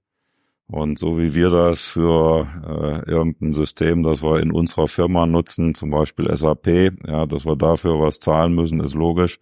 Das, das spielt da auch eine große Rolle. Ne? So, und in das der Anwendung, gibt, heißt das, es gibt digitale, noch nicht eine Zahlungsbereitschaft? Äh, das ist richtig. Okay. Ne? Das ist eher so eine, so eine Einstellung, dass man sagt, ähnlich wie eine private E-Mail-Adresse bei ja. irgendeinem Anbieter X. Ja, das muss jetzt für gratis gehen. Ich akzeptiere dafür einen kleinen Umfang an Werbung aber dafür äh, was zu zahlen, bin ich halt nicht bereit. Ne? Das andere ist aber wirklich auch die Kompetenz in der Bedienung. Es gibt viele Systeme, die auch immer noch relativ komplex sind. Und ähm, ja, das ist, das ist übrigens auch ein Punkt, wo die Politik vielleicht treibt jetzt, wenn es um irgendwelche ähm, Subventionen geht, die dann aus Brüssel oder Berlin kommen, dass man sagt, die kriege ich zukünftig eigentlich nur noch dann, wenn ich dann voll transparent digital meine Betriebe darstelle. Wie nutze ich meine Flächen? Welche Sorten äh, habe ich angebaut? Wie habe ich gedüngt? Wie habe ich gespritzt und so weiter? Und das sind schon Dinge, wo, wo Digitalisierung einen riesen Beitrag äh, zu leisten kann. Und natürlich am Ende dieser Effizienzpunkt, den du angesprochen hast, dass man also teilflächenspezifisch drillen, düngen, spritzen kann, damit absolut ressourcenschonend, ein Stück weit auch umweltschonend, ein Stück weit auf jeden Fall auch, was den Kundennutzen betrifft, Kosten senken. Das ist auch nochmal ein ganz, ganz wichtiger Aspekt. Ist also auch ein Eigeninteresse der Landwirtschaft, auf diese äh, Tools anzuspringen. Aber wie groß, wie groß muss ein Betrieb sein, damit das ähm, da effizient angewendet wird? Ich würde sagen, für den Nebenerwerbslandwirt mit 25 Hektar scheint der, der quasi schon, der ist ja komplett überlastet mit den normalen bürokratischen Anforderungen. Was mhm. muss er dokumentieren? Wo mhm. hat er was gespritzt? Mhm. Was hat er gekauft? Gibt's, müssen die Betriebe so groß sein, dass sie einen eigenen Verwaltungsmitarbeiter oder Mitarbeiterin ähm, haben, die das bedient? Oder geht das noch nebenbei irgendwo? Also schön wäre ja, wenn alle Betriebe effizient, äh, ressourcenschonend, kosteneffektiv arbeiten würden, ist eigentlich egal, ob es 25 Hektar sind oder 2500 Hektar. Wichtig ist, dass pro Hektar, also flächenspezifisch, dann irgendein Aufwand reduziert wird. Und äh, da würde ich jetzt erstmal nicht so den Unterschied machen. Natürlich hast du recht, wenn man sagt, man hat einen großen Betrieb, dass über den Multiplikationsfaktor Fläche in Summe natürlich ein großer Effekt da ist. Und, und klar ist es auch so, dass man sagt, die großen Betriebe haben dann die Professionalität, vielleicht sogar manchmal spezialisiertes Personal, das dann im digitalen Bereich besondere Kompetenzen ausprägen kann. Und man hat natürlich immer über Economy of Scale, also über Skaleneffekte, auch einen Routinefaktor, der, glaube ich, wichtig ist in der Bedienung solcher Systeme. Man hat einfach in Summe ein anderes Kompetenzniveau, schneller erreicht bei großen Betrieben. Also wenn man sagt, äh, Relevanz hat, möglichst viel Fläche, möglichst schnell, möglichst äh, dann auch nachhaltig zu beglücken, dann sind große Betriebe sicherlich erstmal besonders äh, äh wichtig. Ne? Aber nochmal der Punkt, schön wäre natürlich, wenn alles an landwirtschaftlicher Fläche mit solchen äh, Systemen beglückt werden könnte. Ne? Möglicherweise bei kleineren Betrieben auch überbetrieblich. Ne? Mhm. Dass zwei, drei, fünf, zehn Betriebe sich zusammentun und solche Dinge gemeinsam voranbringen. Mhm. Okay, und gibt es dann eine große Startup-Kultur auch, wo dann, wo dann Startups sagen, hey, das wäre total cool, wenn wir jetzt hier ein Landwirtschaftsverwaltungssystem bauen und einige Daten sind ja öffentlich, und ja. so Ertragsdaten oder auch ja. äh, kann man aus den Katastern entsprechend äh, rausholen. Gab es da eine, eine aktive Startup-Industrie da drumherum? Da ist also äh, sehr, sehr viel zu finden. Die Agritechnica in Hannover zum Beispiel hat sich ja in bestimmten Hallen sogar spezialisiert auf Digitalisierung. Und da ist äh, eine Menge äh, möglich. Da bewegt sich viel.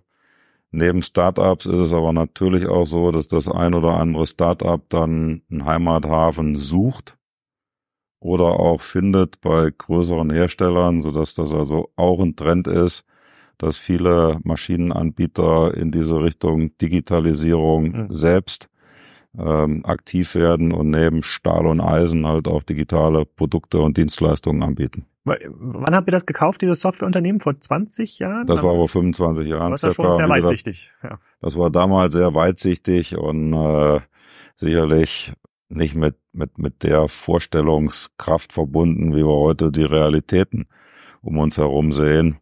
Äh, das war sicherlich nicht der Punkt. Ne? Aber es ist eine schöne Story, dass man sagt, das war sehr weitsichtig. Wichtig ist, glaube ich, jetzt bei unserer eigenen Aktivität, dass wir diese Schritte genommen haben und von Softwareprogrammen, die sich halt Super Sau und Super Q nannten, übrigens heute immer noch, ja, aber dass wir das halt äh, ergänzt haben um viele, viele Dinge, vor allen Dingen dann auch in Richtung Maschine äh, weiterentwickelt haben, das was ja letztlich auch der Markenkern von Klaas ist. Ja, ich, ich würde noch mal ein, einmal kurz zurückkommen auf die Produkte. Matthias hat mir im Vorgespräch schon ein bisschen erzählt, äh, als wir darüber geredet haben, wie ist, wie ist man eigentlich in die USA gekommen? Es, sozusagen, ja. das ist ja quasi der Jaguar, so eines eurer, sozusagen eurer Kerngeräte, mit dem ihr da auch äh, führend seid weltweit in der in dieser Produktkategorie. Mhm. Ähm, da habe ich mir so überlegt, kann es das heute noch geben? Gibt es quasi noch eine landwirtschaftliche Produktkategorie, bei der du so stark innovieren kannst, dass du dann wirst die Leute dann sagen, okay, ja, also hier den, die Trecker, die geben wir jetzt mal ab, das wollen wir jetzt alles von Glas haben, die haben da was Neues erfunden, das ist so viel besser, so viel effizienter. Also gibt's das im landwirtschaftlichen Bereich noch, äh, in der klassischen äh, Landwirtschaft oder ist das dann für andere äh, für andere äh, ähm, ähm, Anbaugebiete, zum Beispiel Reis zum Beispiel äh, in Asien, also wo man dann sagt, okay, hier gibt's noch so zwei, drei Innovationsfelder, wer das knackt, ja, das ist der nächste Milliardenmarkt äh, im Landwirtschaftsbereich. Mhm. Ja, also für uns vielleicht am allerwichtigsten ist so die Weiterentwicklung der Maschinen. Ne? Und da hat's ja Quantensprünge gegeben ich selber bin so vor allen Dingen dann als, als Junge in 70er Jahren auf den Feldern unterwegs gewesen und als Klaas dann zum Beispiel den Dominator brachte, so Anfang der 70er Jahre. Den Dominator 80, Dominator 100, dann wurde das ist ein Traktor. Äh, das ist ein Mähdrescher, dann wurde Mähdrescher. Dominator 85, Dominator 105 raus und so weiter. Dann hat man sich damals auch gar nicht vorstellen können, dass man sagt, was soll denn danach jetzt überhaupt noch kommen, ja. Wenn man dann nur mal sieht, wie sich Mähdrescher äh, weiterentwickelt haben, und zwar nicht nur in Sachen Leistung, also Tonnen pro Stunde, ja, von vielleicht damals äh, acht Tonnen pro Stunde, heute zu 70, 80, 100 Tonnen pro Stunde, relativ kontinuierlich übrigens im Mais äh, zum Beispiel auch deutlich mehr, deutlich über die 100 Tonnen pro Stunde hinaus. Dann sind das Leistungsdimensionen, die man sich nicht hat vorstellen können. Und das ist ja immer verbunden mit anderen Innovationen in den Maschinen, wenn es zum Beispiel um Fahrwerke geht. Na, heute ist das selbstverständlich, dass die ganz großen Maschinen Raupenlaufwerke haben. Wir nennen das bei Glas TerraTrack, das ja also über große Aufstandsflächen na, mit gummierten Raupen äh, äh, die Masse der Maschine, die ja auch groß geworden ist, verteilen auf eine große Aufstandsfläche und damit den Würmern ihr Leben im Boden weiterhin ermöglichen. Das, das, heißt, nur weil die Maschine riesig ist, wird der Boden nicht unbedingt stärker verdichtet, weil sogar man das weniger als früher, sogar weniger als früher. Das ist immer ein Punkt, wenn man also früher mit einem Reifeninnendruck von zwei, drei, dreieinhalb Bar gefahren ist, auch in der Landwirtschaft, dann hat heute so eine Raupe einen Bodendruck von 0,8 bar. Ja, das mhm. ist also dann Dimensionen tiefer. Wenn es um CO2 äh, geht, dann, dann ist es ja wichtig, dass man möglichst wenig Diesel pro Tonne geerntetes Getreide verbraucht und das ist eine Halbierung über die letzten 50 Jahre. Wir kamen von irgendwo drei Liter Kraftstoff pro Tonne äh, und, und liegen jetzt so in etwa bei der Hälfte bei 1,5 und teilweise drunter. Ne? Und das sind Innovationen, in dem Fall zum Beispiel auch verbunden mit dieser Automatisierung, Digitalisierung. Und so ein Mähdrescher ist ja nicht nur eine Anlage auf Rädern, sondern auch eine Datenfabrik auf Rädern. Und das sind so Punkte, wo man sagt, es war eine kontinuierliche Weiterentwicklung. Aber für mich jetzt, wenn ich meine 40 Jahre bei Klaas oder meine vielleicht bewussten 50, 55 Jahre in der Landwirtschaft nehme, was für eine gigantische Entwicklung das war und die ist nicht zu Ende. Ne? Und im Übrigen ist das dann auch nicht immer nur die allergrößte Maschine, sondern das geht ja über ein komplettes Portfolio, also auch unsere kleineren Maschinen tragen ja diese Attribute in sich. Da ist auch TerraTrack verfügbar, da ist auch Automatisierung verfügbar, da ist auch automatisches Lenken verfügbar und so weiter, so dass man äh, natürlich auch als Landwirt eine Möglichkeit hat, eine kleinere Maschine Hightech äh, ausgestattet zu kaufen. Hm. Okay, dann bleiben wir mal ganz kurz beim Landwirten, bei dem äh, Zugang. Es gibt ja, äh, wir hatten das ja auch bei Veranstaltungen von Hans-Peter Fricke gesehen, ihr habt ja einen relativ großen, äh, ja, sozusagen Partnerschaftsansatz, weil er ja diese Landmaschinenhändler braucht, um sozusagen auf die Kunden mhm. zu zu gehen und ähm, so in den vielen klassischen Kassenzonen folgen, da haben wir in den letzten zwei, zehn Jahren stark diesen äh, sozusagen diese Bewegung hin von einem äh, B2B to C-Handel hin zu einem Direktvertrieb ähm, gesehen. Jetzt habt ihr auf der Maschine viele Daten, die wahrscheinlich auch zentral irgendwie zusammenkommen müssen bei Klaas. Da kann wahrscheinlich gar nicht jeder Händler die, äh, die Daten irgendwie vorhalten. Dann gibt es den klassischen Kaufprozess von so einer Maschine. Was hat sich denn da geändert in, in den letzten Jahren? Also kann man schon Traktor komplett online konfigurieren äh, und dann kann, liefert ihr den aus äh, auf einen auf Tieflader um, oder muss ich da mal zum Händler gehen? Also grundsätzlich ist es mal so, dass man auch als Kunde äh, eine Maschine spezifizieren kann, individuell, ohne dass da jemand dabei ist. Das, das ist erstmal grundsätzlich möglich. Aber äh, du sprichst ja ein Grund, ein, ein Generalthema an, welche Rolle hat äh, ein Händler. Ne? Heute, gestern, heute und vielleicht auch morgen. Ne? Wir als Glas sehen so einen Händler im Moment unverzichtbar und auch perspektivisch. Und sicherlich ist das, was ein Händler macht, die Rolle, die er spielt, eine andere, die ist auch in evolutionärer Weiterentwicklung. Und wenn ich das mal so sehe über die Jahrzehnte, dann war das früher so, dass ein Landmaschinenhändler früher, ja, ganz, ganz früher war das ein Schmiedebetrieb, ja, äh, vielleicht sogar in jedem Dorf ein oder mehrere Schmieden. Und dann haben sich diese Schmiedebetriebe weiterentwickelt, haben Landmaschinen verkauft, haben dann Landmaschinen auch gewartet.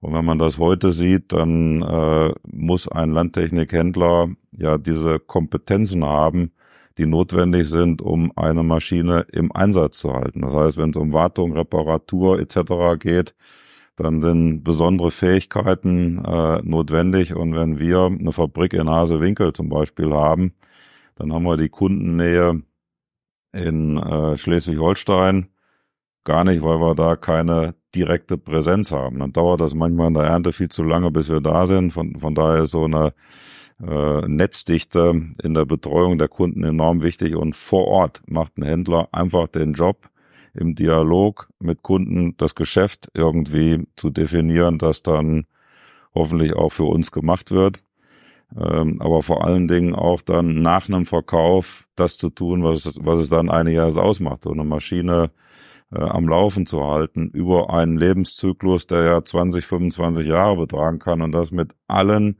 Kompetenzen, die heute notwendig sind. Na, wenn also im ungünstigsten Fall ein Sensor mal nicht funktioniert, ich muss ja feststellen können, was hat denn die Maschine eigentlich? Ein Händler ist dann so eine Art Doktor, der muss äh, diagnostizieren, was los ist und muss es dann auch reparieren und wieder in Betrieb nehmen können und das dann in einer Ernte möglichst hurtig. Und da haben Händler, glaube ich, veränderte ähm, Rahmenbedingungen. Es braucht zusätzliche Kompetenzen und die Rolle äh, äh, ist eine andere. Und äh, das führt aber immer noch dazu, dass ein Händler absolut dramatisch notwendig ist. Für uns das große Bindeglied zwischen Kunde und Hersteller. Und sicherlich auch so, dass es dann Veränderungen gibt. Heute ist das eben nicht mehr so, dass man in jedem Dorf zwei Schmiedebetriebe findet, sondern die Händlerstrukturen sind gewachsen. Die beglücken in der Regel größere Territorien, haben dann Werkstätten, die nicht nur technisch voll ausgestattet sind, sondern Werkstattmitarbeiter zum Beispiel, gigantisch wichtig in Sachen äh, Kompetenz, die sich permanent weiter schulen müssen etc. Und das sind Dinge, die moderne Händler heute beherrschen müssen. Ne? Und das sind Dinge, die wir äh, erstmal primär nicht selbst machen. Das ist, das ist einfach so. Wir haben auch eigene Händler. Das ist aber quasi getrennt von unseren Maschinen. Wir sind also Hersteller und Händler. Wir haben zwei Rollen äh, zur gleichen Zeit. Es ist aber nicht so, dass wir sagen, diese Händlerkompetenz ist Kern unserer Aktivitäten. Äh, wir gehen ab und zu mal rein in den Handel, gehen manchmal aber auch wieder raus, je nachdem, wie sich das ergibt. Im Wesentlichen stützen wir uns weltweit auf private Händler, wie zum Beispiel die Firma Fricke in Norddeutschland. Und ähm, das heißt ja, dass die Händler auch so eine Art Konsolidierung wahrscheinlich erleben, wenn die immer spezialisierter werden, die Maschinen werden größer, dann kann das ja der kleine Schmiedebetrieb so vor Ort mit zwei Mitarbeitern, ähm, der kann das ja gar nicht mehr sozusagen handeln. Also der kann vielleicht eine Maschine verkaufen und noch ausliefern, aber während der Endezeit dann sowohl den Mähdrescher äh, reparieren, als dann auch noch den Flug hinten äh, sozusagen zusammenschmieden. Das ist ja dann, das, sind ja super Spezialisten, die man da ähm, äh, braucht, die wahrscheinlich dann allein das Diagnoseprogramm von dem Mähdrescher erstmal lernen und verstehen müssen, um zu wissen, so welcher Sensor könnte das denn jetzt äh, sein, was ist da ausge, ähm, ausgefallen. Okay, das, das verstehe ich. Das würde aber auch dazu führen, dass es eine gewisse Zähigkeit gibt, auch in der in der Verteilung der Marktanteile. Das, wenn jetzt ein sagen wir mal, Schleswig-Holstein ist jetzt eher Glas-Mähdrescher-Gebiet. Wenn jetzt sagt John Deere, ich will jetzt hier ein bisschen Gas geben, ist das ja schon, das liegt ja nicht nur an dem Interesse des Kunden, sondern der braucht ja dann auch die Händlerinfrastruktur, der dann diese Mähdrescher wartet. Wenn es da keinen gibt in Schleswig-Holstein, der die Mähdrescher warten würde, von John Deere in diesem Fall, dann wird es auch keinen Kunden geben, der den kauft. Also das ist quasi, das muss im Einklang sein mit, das, das äh, ist ja quasi auch eure Herausforderung andersrum, wenn ihr in den USA Marktanteile äh, ähm, erreichen wollt. Ihr müsst quasi die Händlerabdeckung dann erweitern, damit die für die Kunden das relevant wird. Ist, beschreibe ich das korrekt? Das ist absolut richtig. Äh, das ist immer so, so ein Spiel, Kundenkontakt, Händler, okay. Hersteller. Und wir sind in Europa als Glas eingespielt unterwegs. Wir sind seit langer Zeit hier. Wir haben äh, relativ hohe Marktanteile, nicht überall. Ja. Es gibt äh, bestimmte äh, Modell und, und, und äh, Maschinengattung, wo man sagt, da ist noch großes Potenzial für Glas, äh, liegt noch vor uns, arbeiten wir auch dran. Trotzdem haben wir hier erheblichen Wettbewerb. Du hast einen Namen genannt. Das hält uns allerdings auch frisch und lebendig. Äh, ja, wir bleiben, wir bleiben, wir bleiben bodenständig. Ja. Und äh, ich glaube, das ist auch wichtig, dass man sagt, man muss sich immer überlegen, wie überzeugt man denn einen Kunden, von Technik oder einer Dienstleistung. Das vielleicht dazu richtig ist, wenn man dann international wächst. Äh, wir sind mit dem Jaguar global unterwegs, global ein wichtiger Spieler, der größte in dem Bereich.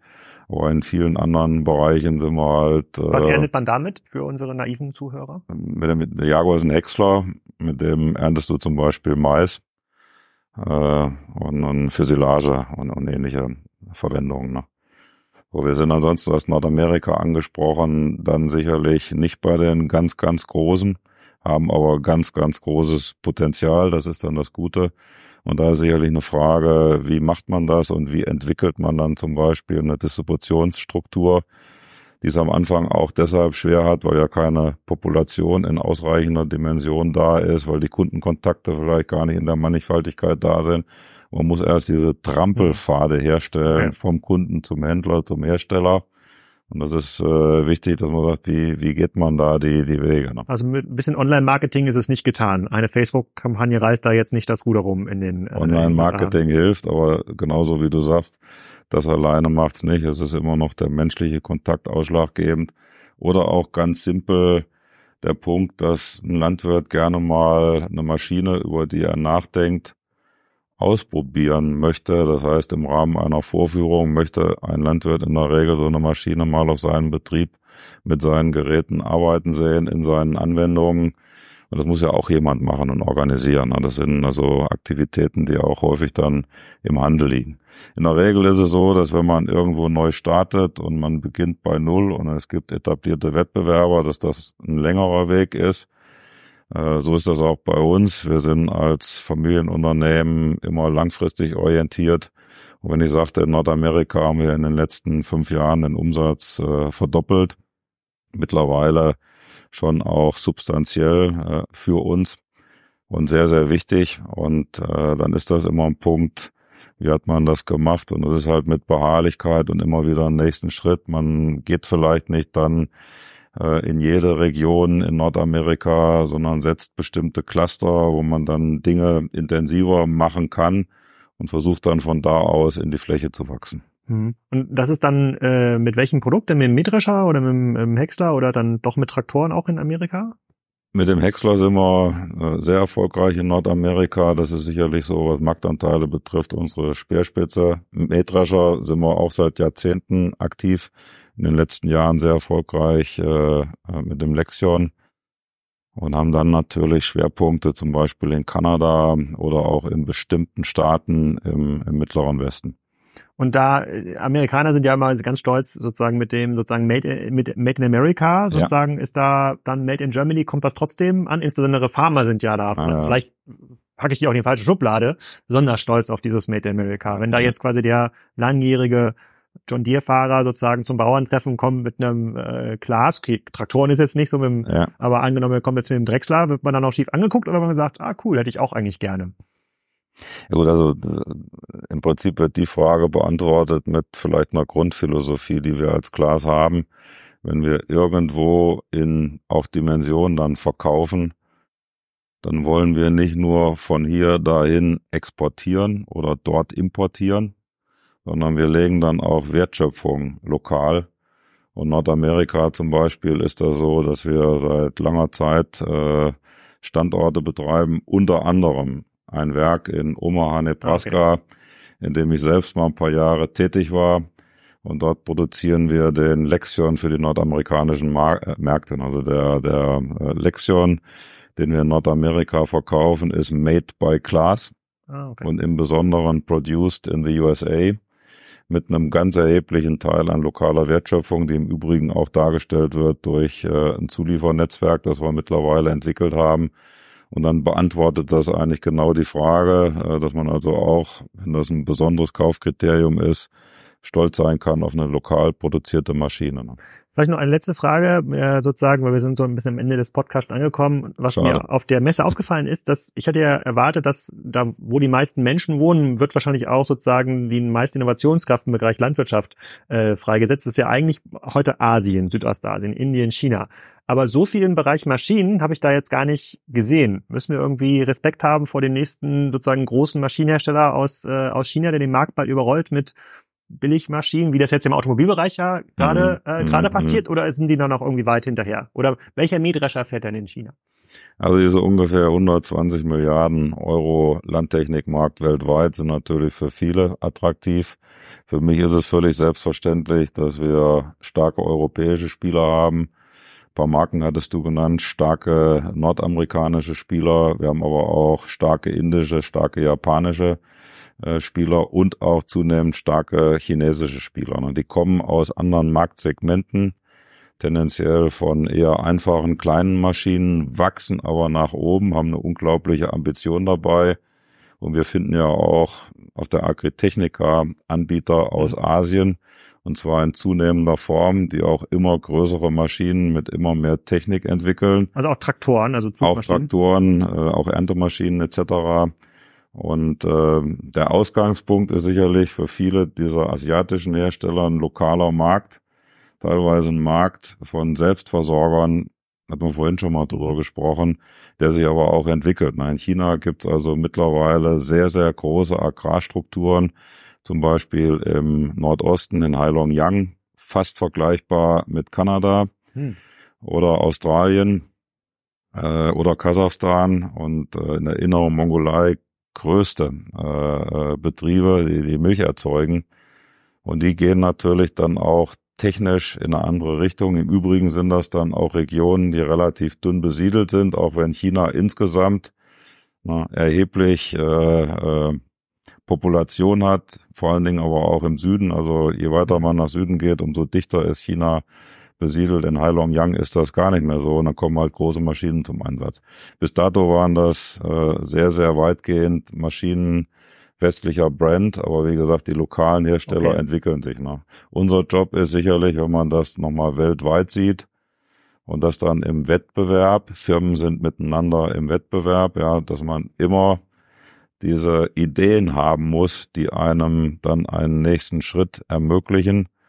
Und dieser nächste Schritt, der muss eigentlich immer so sein, dass man dann sagt, wow, diese Maschine von Klaas möchte ich haben, die ist da und da und da für mich besser geeignet. Das gilt also auch andere. für den chinesischen Landwirt, der muss auch vor dem Auch der chinesische, wir kämpfen auch in China für Wachstum. Wir sind ja nach China gegangen, sind da noch nicht 110 Jahre, mhm. haben aber in China über eine Repräsentanz, Vertriebsgesellschaft, Akquisition einer äh, Firma, die Landtechnik produziert hat, mhm. Ausrichtung jetzt in Richtung Glas. Wir sind da auch lokal gegangen, also neben dem Punkt, dass wir übrigens auch weiterhin Maschinen zum Beispiel aus Deutschland oder Frankreich nach China exportieren, ist das auch so, dass wir eine lokale Wertschöpfung haben, lokale Produktion und das beides auch positiv sehen in Sachen äh, Entwicklung.